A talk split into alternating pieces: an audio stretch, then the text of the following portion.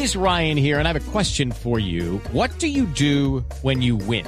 Like, are you a fist pumper? A woohooer, a hand clapper, a high fiver. I kind of like the high five, but if you want to hone in on those winning moves, check out Chumba Casino. At ChumbaCasino.com, choose from hundreds of social casino style games for your chance to redeem serious cash prizes. There are new game releases weekly, plus free daily bonuses. So don't wait. Start having the most fun ever at ChumbaCasino.com. No purchase necessary. BGW. Void were prohibited by law. See terms and conditions. 18 plus.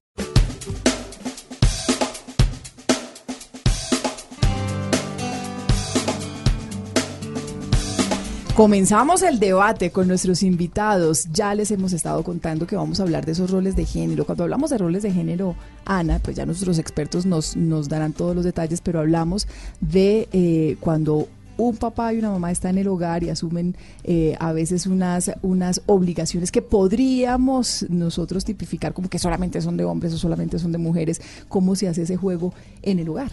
Claro que sí, nosotros a veces pensamos que eh, somos muy liberales, muy de igualdad y de todo, pero ya cuando estamos en la cotidianidad dentro de la familia, a veces no tanto y el ejemplo y el mensaje que le damos a nuestros hijos es diferente. Nuestros invitados, Ana. Así es. Bueno, para conversar de este tema está con nosotros Douglas López. Él es educador experto en política de familia y trabaja con el ICF en la subdirección de gestión técnica de la Dirección de Familias y Comunidades. Bienvenido, Douglas. Buenas tardes. Muchas gracias por la invitación y bueno, venimos a conversar en este programa. Bienvenido. También está con nosotros Natalia Izquierdo. Ella es psicóloga clínica de familia y logoterapeuta. Más adelante nos va a contar es además autora y conferencista eh, permanente de temas de familia. Eh, bienvenida, Natalia. Gracias Ana y Mónica por la invitación. Yo le envío un saludo muy especial a todos los oyentes, sobre todo los que están pendientes de este cuidado de los niños a través del ICBF. Muchas gracias por la invitación. Natalia, empecemos de una vez eh, solucionando la inquietud de qué son los roles de género y cuáles son los roles de género. Bueno, ¿qué es un rol? Es la conducta que asumimos ante un papel específico, ¿no? Las personas dicen, bueno, es que me pusieron el rol de mujer o de hombre. Y, eh, cómo nos comportamos desde ese rol, cuál es la conducta desde ese rol, eso es el rol. Se diferencia con el estereotipo porque el estereotipo son las ideas preconcebidas que tenemos acerca de cómo debemos comportarnos ante ese rol. Por ejemplo, tú eres acá la, la presentadora, cómo yo, me, cómo yo me comporto dependiendo del rol que me asignan, de la etiqueta que llevo por la escogencia que hice de carrera, por el género que tengo en este caso, que es el, el tema del programa, pero sobre todo lo, lo que vamos a hablar hoy, ser papá y ser mamá cuál es, el estereotipo es lo que nos dijeron, lo que la sociedad nos enseñó, lo que se espera de nosotros. Eso está un poco viciado por la tradición, por los medios de comunicación, de eso podemos profundizar, pero el rol es lo que hacemos, qué hacemos como papás y qué hacemos como mamás. Douglas, ¿se puede hablar de roles dentro de la familia? Por supuesto que se habla de roles, de hecho ha sido la forma en la que se ha pretendido acercarse a la familia. Sin embargo, creo que es muy importante que empecemos a transformar esos discursos. Y es importante empezarnos a trasladar de la dinámica de los roles a la dinámica de las responsabilidades. Creo que son factores significativos que nos pueden llevar a vernos y a posicionarnos como una sociedad y unas familias diferentes. ¿Cómo, cómo Douglas? ¿Cómo podemos empezar a trabajar eso? Lo que pasa eh, cuando hablamos de los roles, y bien lo decía Natalia, estamos colocando una posición dentro de una estructura y alrededor de eso lo que haces es que respondes a lo que te corresponde frente a esa posición que tienes. El ejemplo que ponía Natalia es que aquí tú eres la presentadora y lo que pasa alrededor de nosotros esto es que te respetamos como tal. Tú eres la que manda aquí en este espacio en el que estamos y eres la que da la pauta. Cuando nosotros nos, movemos en ese escenario de las familias, a veces alimentamos elementos como el autoritarismo. Entonces pasa que tenemos unos, unas personas que están en el rol de padres y estas personas que están en ese rol de padres son la autoridad sine qua non de la familia. Y muchas veces esa autoridad sine qua non de la familia se desarrolla es a partir del autoritarismo y no de una dinámica democrática, concertada, amorosa y protectora de los miembros de la familia. Sí. ahí, pero hay una cosa importante y yo creo que es lo más interesante de analizar y es cómo llegamos a esa concepción de género y cómo desde, desde nuestra cultura, desde nuestro, nuestra crianza, aprendemos qué es un niño y qué es una niña, qué es un papá y qué es una mamá. Entonces, esa transformación que habla Douglas, que me parece que es lo clave de este espacio en el que vamos a estar, empieza desde ahí. Las niñas no juegan con carros. Las niñas no son buenas para matemáticas. Los son- niños no se visten de rosado. los niños no lloran. Entonces, todas esas preconcepciones hacen que después, pues yo soy terapeuta hace 22 años, papás que no pueden expresar, papás, estoy hablando de los varones, expresar sus emociones, porque al niño le dijeron que no tenía que llorar. Niñas que dicen, no, que él tome todas las decisiones porque él es el inteligente y el que manda, porque eso lo aprendió en su proceso de crianza. Entonces, ¿dónde empieza esa transformación, Douglas? desde revisar, o sea, no podemos oponernos totalmente a la cultura porque venimos con- con- siendo criados así, pero revisar qué estamos haciendo que refuerza ese patrón donde yo soy una, do- donde por ser mujer, entonces yo asumo la mayor parte del tema de la crianza porque así me lo enseñaron. Donde como yo, papá, qué pena, pero yo no puedo hacer oficio porque me voy al trabajo y yo soy el que traigo la plata. Entonces, cuando empiezo a analizar, la transformación empieza desde ir donde yo aprendí ese patrón, saber si es nocivo, si es positivo, si estoy siendo machista o si no lo estoy siendo, y si estoy segregando de todos modos un poco a la mujer a ese rol doble, porque es que, ahora, otra causa, la mujer ahorita está activa en la parte laboral y nos siguen exigiendo las mismas cosas de cuando no trabajábamos. Sí. Entonces nos toca entonces salir del cor- corriendo del trabajo porque Doble trabajo. do- sí, doble función. Bueno, se tiene que llegar entonces, a hacerse cargo mi, del resto. mi propuesta es analicemos esos que nos están oyendo allá. Yo cómo estoy alimentando esa no transformación cuando le digo al niño, ay no, eh, usted es el que, usted es el hombre de la casa cuando sea su papá. Qué pena. A ver, ¿qué es lo que le estamos enseñando a esos niños y a esas niñas? Sí, pero Natalia, hay- a mí me parece que hay, eh, perdón Douglas, una pregunta cortica, bueno, pero es una pregunta que también da para mucho hablar. Eh, hemos hablado a propósito de los nuevos roles que nos ha tocado a las mujeres en esta sociedad Claro. moderna y que nos toca trabajar y que nos toca hacer un montón de cosas y seguir siendo mamá y seguir siendo también eh, la esposa en la casa. Pues eh, yo creería que también hemos dedicado mucho el discurso y, y estos nuevos tiempos a hablar de esos nuevos roles de las mujeres, pero no nos hemos dado cuenta que sin quererlo se está hablando ta- también ya de nuevas masculinidades y cada vez también son más los hombres que asumen roles que, eh, que los estereotipos no Sí. estaban solamente para, para las mujeres, pero yo creo que, pero creo que aunque no se habla tanto, creo que esas nuevas masculinidades sí se han, sí se han consolidado más, o me equivoco. Sí, eh, hace como un año y medio estábamos haciendo una serie de programas de televisión hablando que era una cosa novedosa, que el tema de los amos de casa, porque era una cosa rarísima, porque esas nuevas masculinidades hacen que la mujer tenga un valor un poquito más protagónico en ámbitos en ámbitos fuera de casa, pero también que el hombre se pregunte sobre su feminidad, sobre a que no es más, ay no, pero es que no, no podemos hablar sobre feminidad en el hombre porque entonces lo volvemos homosexual que es un otro estereotipo. Entonces, sí estamos asumiendo nuevos roles y pues, eh, como bien Douglas lo decía, ¿cómo transformamos? ¿Cómo transformamos esas, esas masculinidades? Sí, yo creo que pues, lo que es clarísimo es que estamos en una sociedad cambiante que nos está invitando a asumir nuevas responsabilidades. Digamos, las responsabilidades frente a la proveeduría, por supuesto, ya no están solamente en el, en el marco de las acciones del hombre, sino por supuesto en el marco de las mujeres. Y cuando hablamos de las dinámicas de crianza, digamos que hemos avanzado un montón en términos de igualdad frente a las mujeres cuando ya tenemos cierta apertura social en el que las niñas juegan con carritos, que las niñas juegan a ser jefes, que las niñas tienen unas posiciones de liderazgo desde su niñez. Ahora, nos falta un montón todavía por caminar. Y cuando digo que nos falta un montón todavía por caminar, es que hay segmentos, por ejemplo, que no tocamos y a los que les tenemos favor. Por ejemplo, no promovemos que los niños jueguen con muñecas, por ejemplo, y no y no lo hacemos O con porque creemos que se van a volver gay porque sus porque o con ollitas. Eh, porque se van a volver gay, porque van a generar una relación, entonces es eh, fundamentada en que su, su deseo sexual va a estar hacia otros hombres y demás.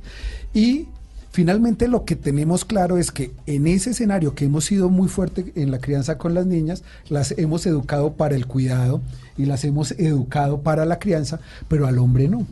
Al hombre no lo, no lo hemos educado ni para la crianza ni para el cuidado. Y eso no se hace de otra forma. Es decir, el, el tema fue exitoso con las niñas, seguramente si lo hiciéramos con los niños sería también exitoso. Y cuando hablo de exitoso es que no nos hemos concentrado en dinámicas de cuidado. Entonces, hemos, por supuesto, hay una, hay una sobrecarga en las mujeres porque las mantenemos en que tienen que cuidar, pero además tienen que proveer. Es un doble rol, ¿cierto? pero- es pero- un, es un mm. doble, dame un segundo, un doble rol y una sobrecarga. Pero en el hombre nunca lo hacemos. Digamos, no fomentamos las dinámicas de cuidado por parte del hombre. Y es casi que nos volviéramos en un escenario de sociedad en el que ya nadie quiere cuidar. Hablamos de que se reduce la tasa, la tasa de natalidad, que los millennials ahora en lo último que piensan es en tener hijos. ¿Y qué está pasando cuando nosotros estamos quitando del foco el cuidado? Y cuando digo que estamos quitando del foco el cuidado es que no estamos vinculando también a los hombres a las dinámicas de cuidado. Estamos diciendo, estamos sobrecargando a las mujeres y debemos, debemos disminuir esa sobrecarga. Pero el cuidado, ¿en dónde lo vamos a dejar entonces? ¿En terceros, en el Estado, que tenga que suplir las dinámicas de cuidado? ¿O cómo como sociedad lo abordamos y ahí las nuevas masculinidades, eso que denominan nuevas masculinidades, que en realidad son masculinidades emergentes, que no son las hegemónicas, que siempre han estado allí, pero nunca han sido visibilizadas ni fomentadas, son las que empiezan a darnos pistas de por dónde caminar. Natalia, ibas a complementar algo. Sí, es Sí. que, a ver, yo, es que lo, yo, yo estoy, ten- yo no qui- quiero entrar como en una controversia y sí, pero yo creo que tiene que ver más allá de que nos, que nos, que, que intercalemos un poco los valores, más que los hagamos complementarios desde el análisis de lo que es la persona.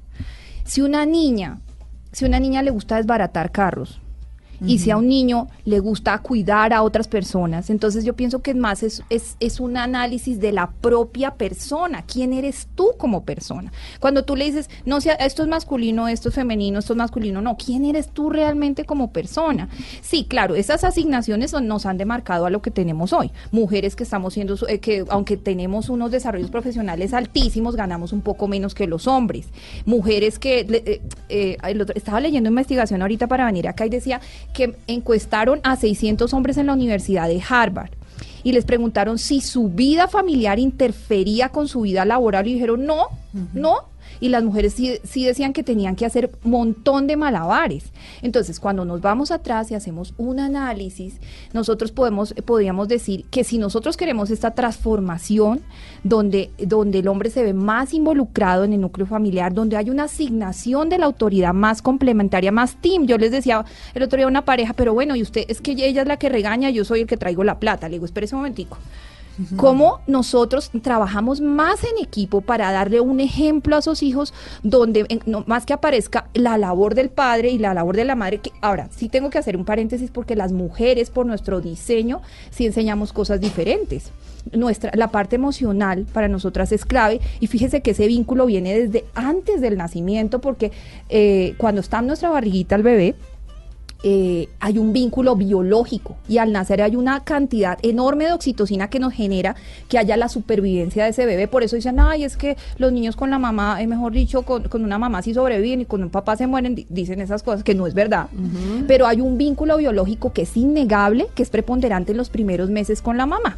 Después con el papá aparece un papá racional, concreto, que dice, la, normalmente le dice a la mamá, deje que el niño se caiga, porque las mamás salimos corriendo a recibirlo. Entonces, esa, complementariedad y ese juego tan bonito de, de- de- de- de equipo es lo que hace que el niño aprenda. Pero no, yo no, yo no quiero, yo, o sea, perdón que lo, que lo diga esto, si hacemos un análisis solo desde lo femenino y lo masculino, nos quedamos cortos a entender quién es realmente la persona, la persona que tenemos como hijo que puede ser más sensible, puede tener un discurso más emocional siendo hombre y puede ser una niña más concreta, más racional. ¿Quién eres tú? Entonces, que ese juego, que ese, ese, ese equipo que hacemos como pareja, donde impartimos, claro, cosas diferentes porque uno es hombre y el otro es mujer, permita a la persona encontrarse y realmente saber quién es, sin el estereotipo, usted no puede hacer, usted, ay, no juegue fútbol porque entonces se vuelve marimacho, o no, o no, le- eh, no cocine porque entonces eh, eso, eso es eh, solo para homosexuales. Entonces, hacer un análisis, pero darle permiso a, en el proceso de crianza a ese hijo que tenemos en el entorno a conocerse. ¿Y cómo, hace, cómo se hace eso? Pues conociéndonos también como personas. A veces sucede que nosotros somos muy, abiertos al te- muy abiertos al tema, queremos la igualdad dentro del hogar, los crías así, pero llegan una etapa los eh, niños que se convierten en adolescentes y le cuesta a uno como mamá trabajo eh, romper con ese esquema que viene hace mucho tiempo y entonces a la niña, el niño sí se puede quedar hasta la una de la mañana, pero la niña adolescente debe estar más temprano. El niño se puede ir con la novia de pronto el fin de semana con la familia, bueno, no sé, pero la niña no, porque eso Hay no que cuidarla, sí. ¿Cómo romper eso en la cotidianidad? Porque el discurso, y lo digo eh, a nivel personal, el discurso lo tengo clarísimo y siempre lo tuve claro, pero ya en la cotidianidad me ha costado trabajo. Ana Lucía, justamente allí es donde están los retos, ¿cierto? Eh, digamos, para que un niño o una niña se pueda conocer a sí mismo y explorar sus realizaciones, ¿cierto? Lo óptimo es poder que se pueda desenvolver en un entorno que le permita esas pruebas y descubrir sus realizaciones. ¿Eso qué significa? Si yo no permito que una niña se acerque, por ejemplo, a un carrito, difícilmente esa niña va a generar algún tipo de curiosidad alrededor de los carros. ¿Cierto? Porque si yo la mantengo distante de él y no, la, no permito, sus dinámicas de curiosidad no se van a construir en ese escenario. Si yo mantengo a los niños distanciados de las dinámicas de cuidado, de la, de la posibilidad de la expresión del afecto, difícilmente van a encontrar dentro de sus realizaciones escenarios como ese, que les permita florecer más allá de donde cae la semilla. Es decir, no puedes, no puedes eh, esperar cosechar algo que no siembras. ¿Mm? Eh, estuvimos hablando, porque creo que también hay que, hay que, para ir cerrando también este capítulo, este tema, eh, este debate, estuvimos hablando con algunos hombres, porque también es cómo lo vemos los adultos, no, no lo que estamos haciendo con los niños, cómo Sí. lo vemos los adultos. Conversamos con ellos, les preguntamos qué opinaban, qué opinión tenían de que los hombres realizaran tareas del hogar y que las mujeres salieran a trabajar. Esto nos respondieron. Pienso que cada vez es normal que las mujeres salgan a trabajar y los hombres se queden en casa. Nosotros hacemos parte de una sociedad productiva donde las cargas laborales, perfiles y roles en las empresas se encuentran equilibrados. En esta medida, pues es un gran paso para la sociedad colombiana. No estoy de acuerdo con que los hombres eh, se queden realizando las tareas del hogar y las mujeres salgan a trabajar, ya que para mí tanto hombres como mujeres están en igualdad de condiciones para desarrollar diferentes labores o diferentes trabajos. No me parecería también justo que sea la mujer quien se quede en la casa. No hay que subestimar el género femenino. Pues en el mundo de hoy en día me parece normal, ¿no? Pero se supone que el hombre es el que debe trabajar. Se supone que el hombre es el que tiene que trabajar. Trabajar. Pues es- finalmente es lo que, lo que hablábamos hace algunos Los segundos, Natalia, los estereotipos, ¿no? Los estereotipos. Y sabe que entre, entre ellos mismos, eh, cuando, cuando, porque conocí, conocí un caso, que él era el, el papá el que se quedaba en la casa Sí. y la esposa era quien salía a trabajar. Y él se quedaba pendiente de la crianza de los niños, de despacharlos para el jardín, al otro al colegio, esperando que la esposa llegara y le tenía comida. Y los hombres, sus amigos, lo miraban raro y decían, ¿pero por qué? Porque no terminamos de, de- de convencernos de ese cambio de roles del todo. Otra cosa que mencionaron, subestimar a la mujer haciendo las labores del hogar.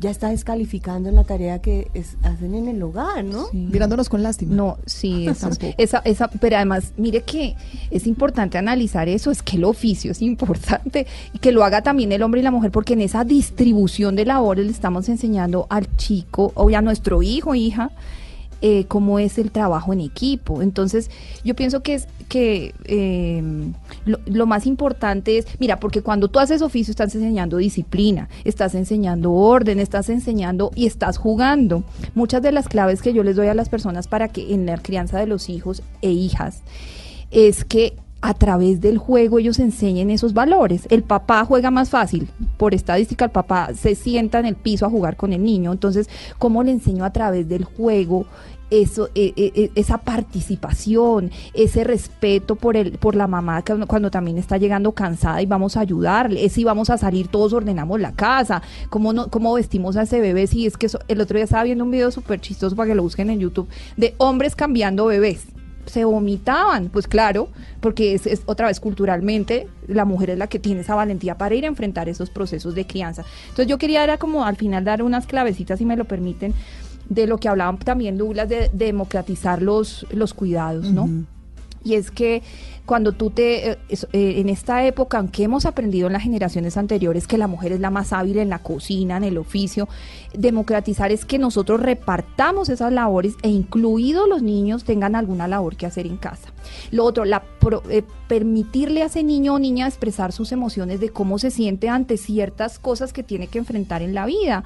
Eh, mami, mira que se burlaron de mí porque jugué, jugué fútbol, dice una niña. Ay, mira, mami, que me hicieron bullying en el colegio porque lloré, dice el varón. Entonces, darle ese permiso de expresar esas restricciones y que los mismos niños hagan un análisis de cuándo es discriminatoria la conducta hacia el hombre, hacia la mujer. Es que los niños son muy pilos. Mira, cuando nosotros le enseñamos a los niños desde el, desde el ejemplo, eh, los niños mismos van a hacer el análisis. Mira, mamá, que estaban molestando a una niña porque jugaba fútbol, me parece el colmo, porque ya le enseñamos, porque ya ese discurso está abierto en casa. Entonces, permitir que ese niño tenga esa expresión emocional y que, y que detecten, y que detecten en el aire cuando hay un comportamiento machista e incluso feminista, porque todos los extremos son malos, ¿no?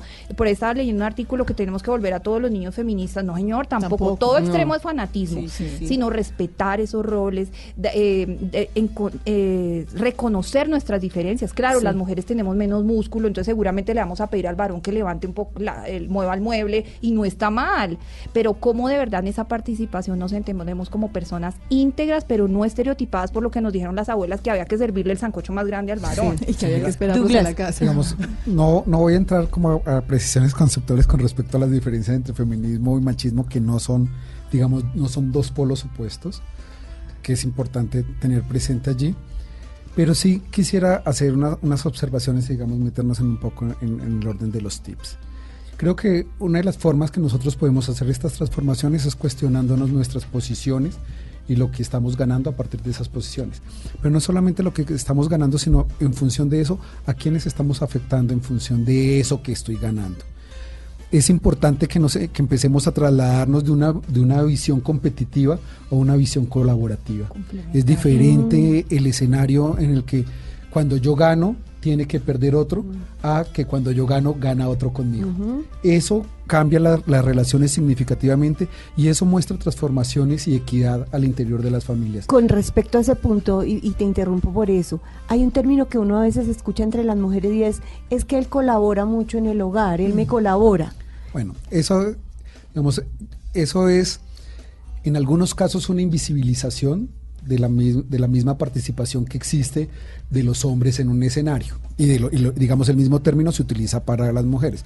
Si la mujer está aportando en la dinámica del hogar, no, ella colabora con la dinámica del hogar. Sí. Y en, la- en el mismo escenario se pone, no, él colabora cuando, cuando cuida. No, Es responsabilidad de todo. una, una de las cosas que nosotros debemos promover es el cambio en el lenguaje. Él no está colaborando, ella no está colaborando. Ella está asumiendo corresponsablemente las necesidades que se tienen en, el hogar y las responsabilidades que se, que se tienen allí. Y uno, y Ese uno es un elemento que es tan importante también hablarlo y, y- y desde esos términos, tratarlo desde los, o sea, el propio Hay que lenguaje mejorar hace la el diferencia. ¿no? Voy, hay que mejorar voy a mucho. contarles lo que pasó con mi pareja en esta Bueno, semana. tenemos poquito tiempo porque ya se nos Muy acaba, pero lo cortico. hacemos. Lo hacemos. Est- estábamos allí, eh, esta semana particularmente, había estado yo muy pendiente del tema de la comida, de lavar los platos, porque ella estaba un poco decaída, estaba un poco con, con, con temas de, eh, de trabajo y demás, eh, bastante atareada, entonces yo llegaba, chalaba, ella, no, no, deja así, y yo no, ven, es- cuando pasó la semana, pasó semana y media, sacando yo a la niña a la ruta, demás cosas, llega y me dice un día, tú no sabes yo cómo te agradezco porque me ayudes con esto. Y yo llego y lo que yo le respondí fue, yo no te estoy ayudando con nada, yo estoy asumiendo mi responsabilidad en esto que nosotros tenemos, que es una familia. Es un equipo. Cortico ya para cerrar este, este, este espacio, este, este pedazo del debate.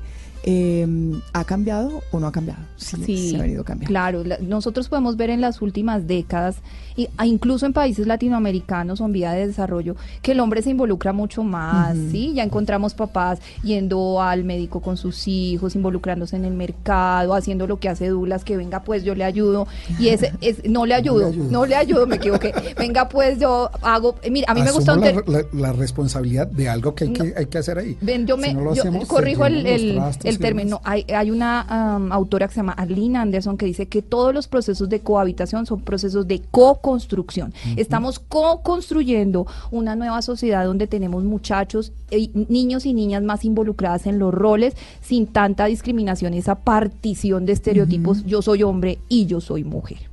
Pues entonces la invitación es esa, a trabajar en conjunto, a trabajar en armonía y no tener miedo, porque es tal vez el temor que tienen muchas familias de que porque se están compartiendo esos roles se van a perder los valores o se va a enseñar cosas que no se deban enseñar a los niños. Este trabajo es conjunto y es de familia. Somos equipo, somos, Somos equipo, equipo. y ese es el mensaje final. Ya regresamos con